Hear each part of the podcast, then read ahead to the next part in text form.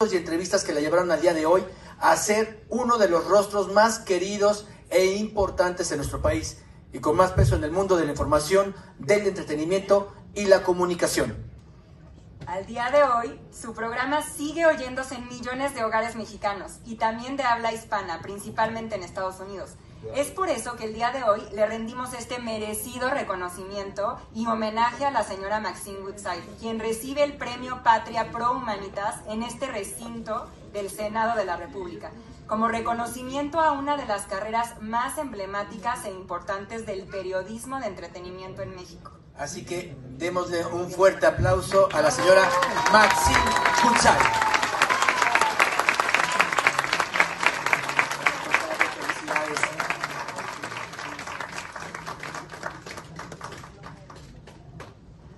Bueno, después de todo lo que todos los premiados han dicho, yo nada más les digo que el mundo del entretenimiento en estas, en estas épocas que estamos viviendo tan duras, también es importante porque es importante informarse de qué está pasando en el chisme. Entonces, bueno, pues estamos aquí, pero muchas gracias, me siento muy honrada, gracias al Senado de la República, muy amables, gracias a los premios Patria, gracias Claudia, qué amable. Qué lindos, muchas gracias.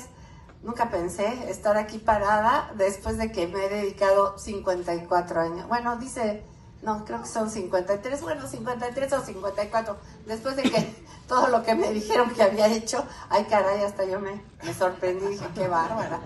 54 años gracias a, a Dios primero por la salud, porque sin salud no podemos hacer nada. Pero este premio es un no solamente para mí, sino para todo el equipo que siempre me ha acompañado. Muchas gracias. Gracias a todos ustedes por estar aquí. Que tengan una feliz tarde y les agradezco mucho este premio. Muchas, muchas gracias. Es un apapacho al alma y al corazón. De veras, muchas gracias.